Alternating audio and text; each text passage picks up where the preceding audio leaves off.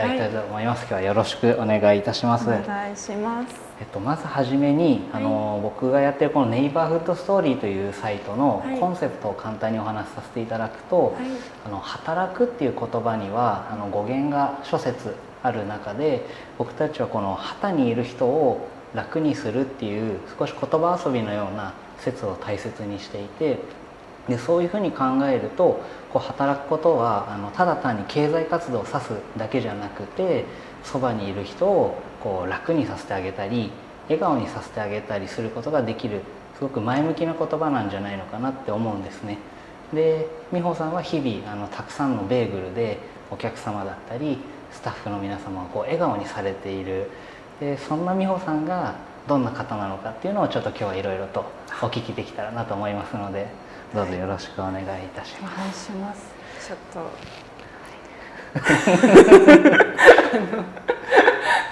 まず初めにですねあの人生で初めて買った CD は何だったかって覚えられてますでしょうか、えっとですね。なんか子供の時からテレビとか見てなかったので疎かった。今も疎いんですけど、はい、そうですね。母がレコードを持ってたので、はい、それはが初めて持ったそういう音楽のものだったですけど、はいはい、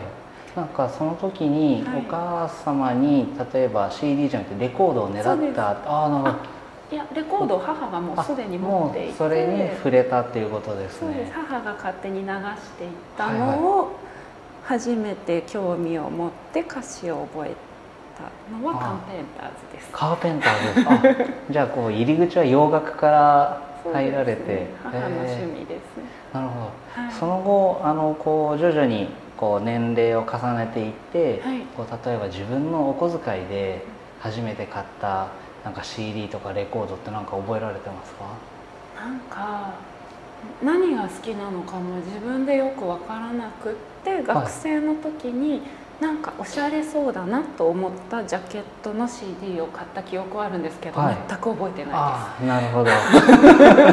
いわゆるジャケ買いってやつですね。恥ずかしい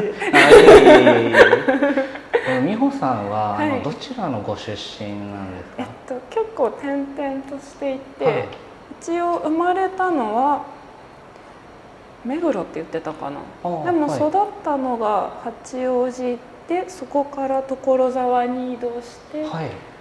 とまあ、ちょっとちょろっと他にも行ったりして今は静岡です。あそうなんご実家が、はい、えー、そうなんですね。そのじゃあ主にこうなんですか小学校とか学生時代の思い出が深いのは八王子になるんだと、八王子は4歳までで4歳までで、えっと、小学校はほとんど所沢で、はいはいはい、であ埼玉ですね。で、えっと、中学から静岡の三島市です。三島なんですね、はい、これうなぎとかが美味しい。よくご存知で。そんなあのこうじゃあ八王子とか、はい、えっと、所沢とかでお住まいだった美穂さんはどんなこう幼少時代どんなお子さんだったかとか、はい、はい、覚えられてますか？なんかご自身でこう今振り返ってみると。振り返って、まああの年齢が小さければ小さいほどいい子でしたね。優しいいい子だったと思います。じゃ逆に言うとこう年齢を重ねるたび今少しずつ。そんな優しくない。そうなんですか。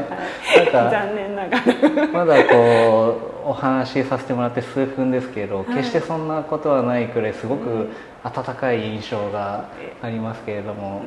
ね、はい、そうだといいんですけど なる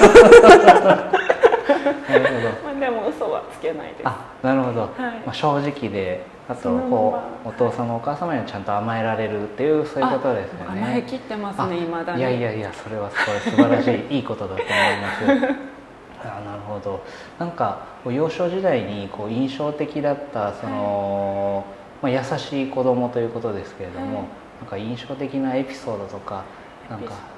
あそうですね。まあでもベーグル屋になるに至って、はい、至るにあたってこれがなかったらならなかったかもなっていう経験が、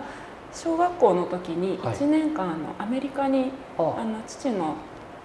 仕事の都合であの留学というか留学っていうんですかね、はい、ついてって向こうみんなでそう、はい、ついていかせてもらえて向こうの小学校に入れてもらえたんですね、でその時英語も全然喋れてなくて全然わからない中でポイってあの田舎の小学校に入れられて、でもまあなんとかできるんだなっていう、うん、なんかどこ行っても生きていけるんだなっていうのはもう5年生の時に、はい、あの自信をつけてもらえたのでそれは大きかったです多分。それがニューヨークあいやじゃなくてユタ州なんですけど。ああなるほど。はい、田舎のってお話でしたけどじゃあ、はい、本当だいぶのどかなところですね。はい。鹿とかよく出るような。なるほど、はい。これ後々ちょっとお聞きしたいなと思ってたんですけど、はい、こう卒業旅行でニューヨークに行かれるじゃないですか、はい、でその時にあのヨーロッパとか、うんうん、こう例えば南米とか、はい、あのいろいろ世界各国ある中でなんでニューヨーク行かれたのかなって思っていてまあ、そのじゃあ原体験はアメリカに行くっていう原体験はもう小学校の時にされていたんですね。あそうですね。えー、すごい。なるほどいやその時も。でも確かに小学生のうちですと1年もいたらだいぶこう日常会話とかはできるようになりますもんね、その時は多分今より喋れたと思うんですけど、はい、さっさと忘れてしまってもねそう本当もったいない。じゃあ小学校6年とかそれからに戻ってこられて、はい、で、えっと、そこから中学高校大学とこっちで過ごされると思うんですけど、はい、こう学生なんか学生時代に熱中されたこととかって何かあったりしますか、えっと中学の時は、うん、うんとまあ、熱中熱中はないかな。熱中したことは初めて熱中したのが、まあ、ベーグル屋だった感じかな、はい、でもなんかまあ子供の時から怠惰なので、はい、こうあの周りの環境があったらまあ頑張れる人だったので、はい、あの中学に入ったら、まあ、一番厳しい部活に入ってみようと思ってはい、でっていうのはありました。ね なんか高校に入っても一番厳しいのに入ってみようみたいな感じ。高校は途中でやめちゃいましたけど。そうなんです ちなみにこのその中学高校は何を部活は入られたんですか、中学はテニス部で、はい、高校はバレー部入ったけど多分34か月で、はい、あの写真部に転校しました。なるほど、はいなんか僕の今のお話僕もすごく似ていて、うん、なんか僕個人競技とか、はい、あの僕もわがままなんですけれども、なんか個人競技って意外と苦手で、はい、やっぱり周りのみんながいるから練習もするとか、はい、なんか試合も緊張して頑張れるっていうのがあったんですけれども、はい、逆にこう写真部って、撮っても撮らなくても、なんかなんとなく過ごせちゃう分あの逆にこうなんていうんですかね自分を奮い立たせないと、作品展の時とか大変だったんじゃないのかな。いやもう何もやらなかった。ですよなんか。そういう普通に適当に撮った写真を、はい、なんか友達とか家族の写真をすっごい小さくプリントアウトして喜んでたりとか、はい、あなるほど、まあ、ただの楽しみです。なるほど、はい、でもそれってじゃあ 自分でこう楽しみを見つけるのはすごくお上手だったっていうことなんですね、ね、作ることとかはもともと好きなので。はい、あのそれは苦なことになる。遊びの一環。なるほど、はい、そういった小さいプリントアウトとか、はい、これをじゃあこんなの作って誰かに見せたらどんな反応するかなとかそういうのを考えるのは好きだったあ好きです。あそうなんですね、はい、アルバイトとかもされてましたか？えっと高校まではしたことなくて、大学に入ってから結婚式場でバイトしてました。そうなんですね、はい、なんかあれですか？こう配膳とかも含めて全部。そうですね。最初配膳でその後音響照明ややらせてもらって、はい、はい、楽しかったです、えー、すごい。じゃあもういろんな人のそういったなんか数々の式を見てこられて。そうですね。あれがいいなみたいな。あすごい。ありましたけど、えー、もう学生その大学時代はずっと結婚式場一本ですか？そうです。あのなんかで試験会場のなんか監督だっけななんかそういう短期バイトとかは友達に声かけてもらってやった記憶はあるんですけど、はい、詳細が覚えてないです。じゃあもうあくまで軸は結婚式場で。そうです4年間。すごい。でもそこ結婚式場だからこそこうなんていうんですかねホスピタリティあるこう接客とか、うんうん、なんか学生のうちにすごく学べるいい機会だったかもしれないですかね。全然そういうところ機械的な場所。どうなんあまり覚えてない。あ。のその音楽とかはまあ楽しかったけど、うんうん、そうですね。そんなに学、ま、あ後々あの上の人に怒られたことが、はい、ああの人はだから怒ったんだなっていうことは、はい、なんかこうまあ社会人になってから気づくとかはありましたけど、はい、その時に学んでるっていう意識は全くなかったです。なるほど、は